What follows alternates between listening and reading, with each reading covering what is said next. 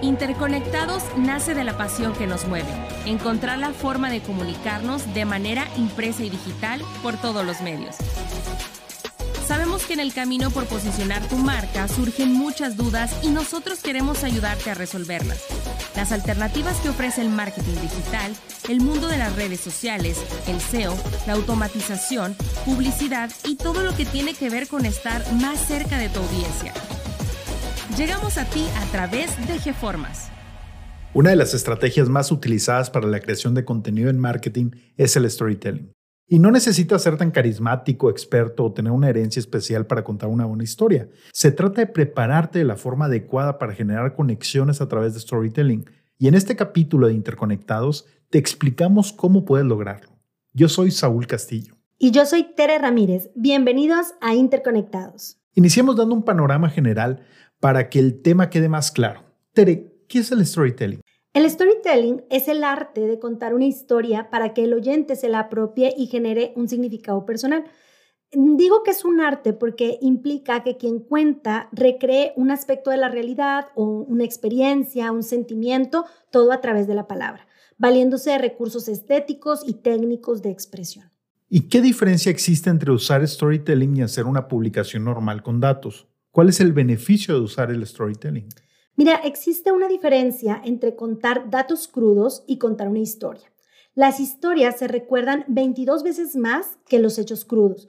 Por ejemplo, no es lo mismo decir que Rotary ha ayudado a reducir el número de casos de polio en un 99.9% a decir que cada año Rotary salva de la polio alrededor de 10 Madison Square Garden llenos de niños. El storytelling genera un impacto porque nos mueve a buscar la mejor manera de decir las cosas.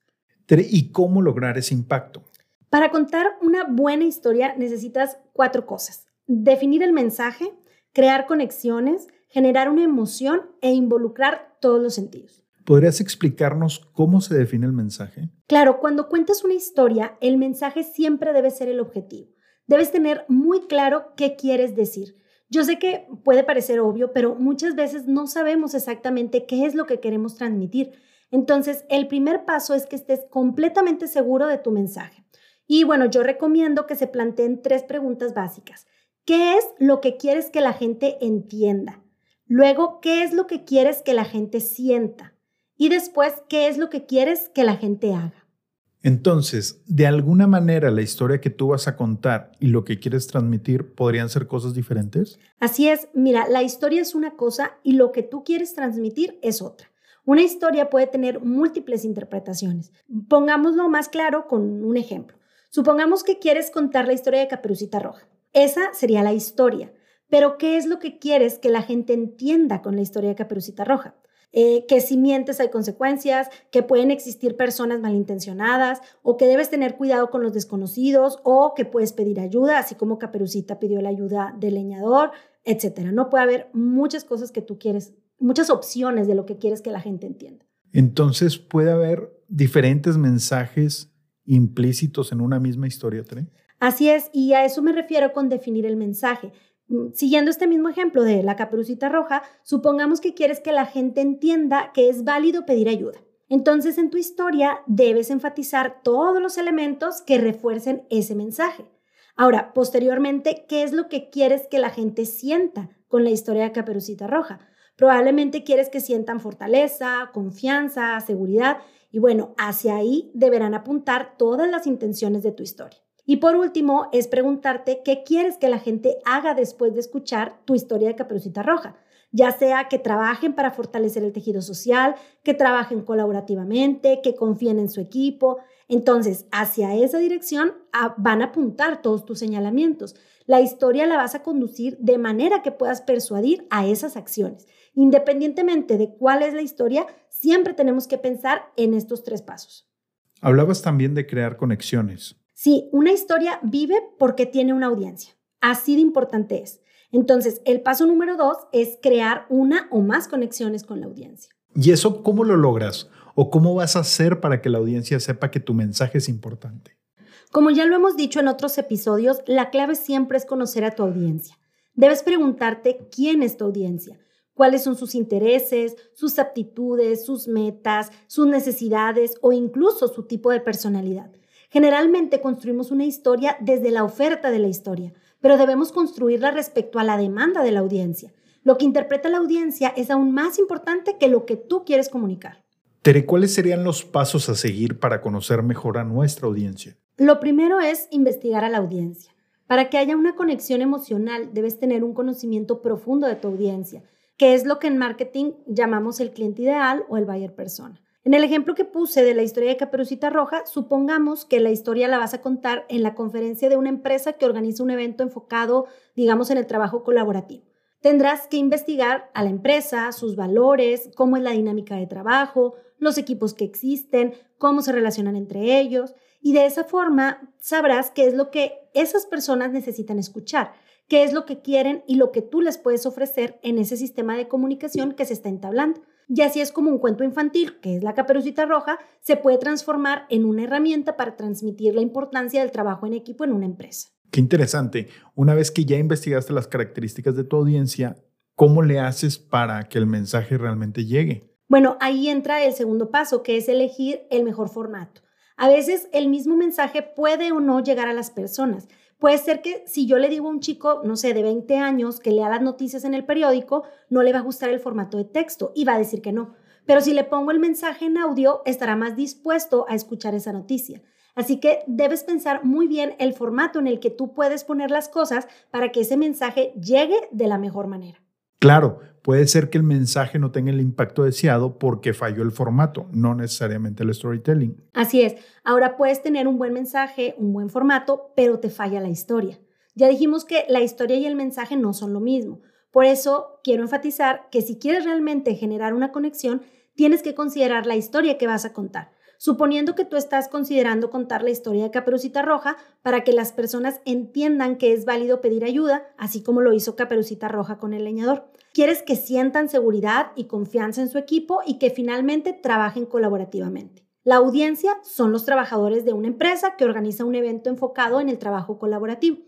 Ahí es donde debes preguntarte, ¿la historia de Caperucita Roja será la mejor para transmitir ese mensaje? ¿Podría haber un relato mejor? Quizá una anécdota sea más adecuada y dependiendo de la respuesta a estas preguntas podrás decidir si mantener esa historia o buscar otra. También pasa que diariamente nos encontramos con un montón de mensajes, pero no nos suenan honestos o empáticos. Sí sucede y justamente la mejor herramienta que tenemos para la conexión es la empatía. Así que lo que yo recomiendo es que no traten de mostrarse 100% perfectos, más bien eh, demuestra que tienes errores y vulnerabilidades y a través de esas vulnerabilidades se conecta muy bien con las personas. Y me parece que con esto ya entramos al terreno de las emociones. Sí, yo te decía al principio que una de las cosas que se necesitan para contar una buena historia es generar una emoción. Fíjate, Alejandra Oliver Goulet, una excelente narradora oral artística argentina, dice, no es lo mismo agradar al público que conquistarlo para siempre. Seguramente lo que ustedes quieren es conquistarlo. Por supuesto, pero ¿cómo? ¿Cómo se hace para que otras personas sientan la emoción que yo estoy buscando? La clave para llegar a generar una emoción es tener opiniones. No le temas a posicionarte, no le temas a tener una opinión. Si tú piensas de tal o cual manera, exprésalo y de forma muy directa. Claro, argumenta por qué estás de acuerdo o por qué no lo estás. Y desde ese momento ya estarás generando emociones, porque habrá personas que piensen igual que tú y otras que no. Si tú siempre manifiestas un punto de vista, va a ser muy difícil que las personas sean antipáticas contigo. Van a estar presentes porque de forma positiva o de forma negativa los habrás hecho pensar en algo, les habrás causado una emoción y esa emoción genera conexiones. Tere, hasta ahora has hablado de lo que se genera a nivel, digamos, cognitivo y emociones, pero ¿qué pasa con el plano físico? ¿También se puede involucrar? Definitivamente. Pensemos en los cinco sentidos más, eh, populares. Tenemos más, pero vamos a hablar de estos cinco. El oído, el tacto, la vista, el gusto y el olfato. Con ellos podemos generar una gran cantidad de experiencias. Claro, probablemente si estás en un uno a uno, o sea, si estás viendo a la persona, si estás conviviendo con ella, puede ser mucho más fácil que le hagas experimentar con todos los sentidos. A lo mejor la saludas, pero también con tu voz estás dirigiendo una intención muy específica, pero al mismo tiempo puedes estar comiendo con la persona y así involucras también el sentido del gusto. Entonces, entre más sentidos se impliquen, mayor será la atención y la conexión que puedes generar con la audiencia? Así es. Ahora, esto no significa que literalmente deban estar involucrados los sentidos. Es decir, aunque no pongas una imagen, puedes evocar el sentido de la vista haciendo que la audiencia imagine una imagen. El mejor ejemplo está en la literatura. En el libro El perfume, por ejemplo, de Patrick Suskind, los olores se describen de forma tal que casi puedes sentir el olor agradable o desagradable de todo lo que está describiendo el autor. A eso me refiero con involucrar todos los sentidos. Además, sabemos que con la lectura se activa el sentido del olfato a nivel cerebral. Como pueden ver, tenemos muchas armas y herramientas. Sí, todos podemos contar historias. Y no solo eso, todos debemos contar historias, porque las historias nos conectan. Tere, creo que podemos concluir que no se necesita ser tan carismático, experto o tener una herencia especial. Tiene que ver con lo rico que sea tu contexto en experiencias, lecturas, incluso podcasts, viajes, en fin, todos podemos contar historias, lo único que necesitamos es prepararnos. Esto fue Interconectados, el podcast que te conecta por todos los mundos.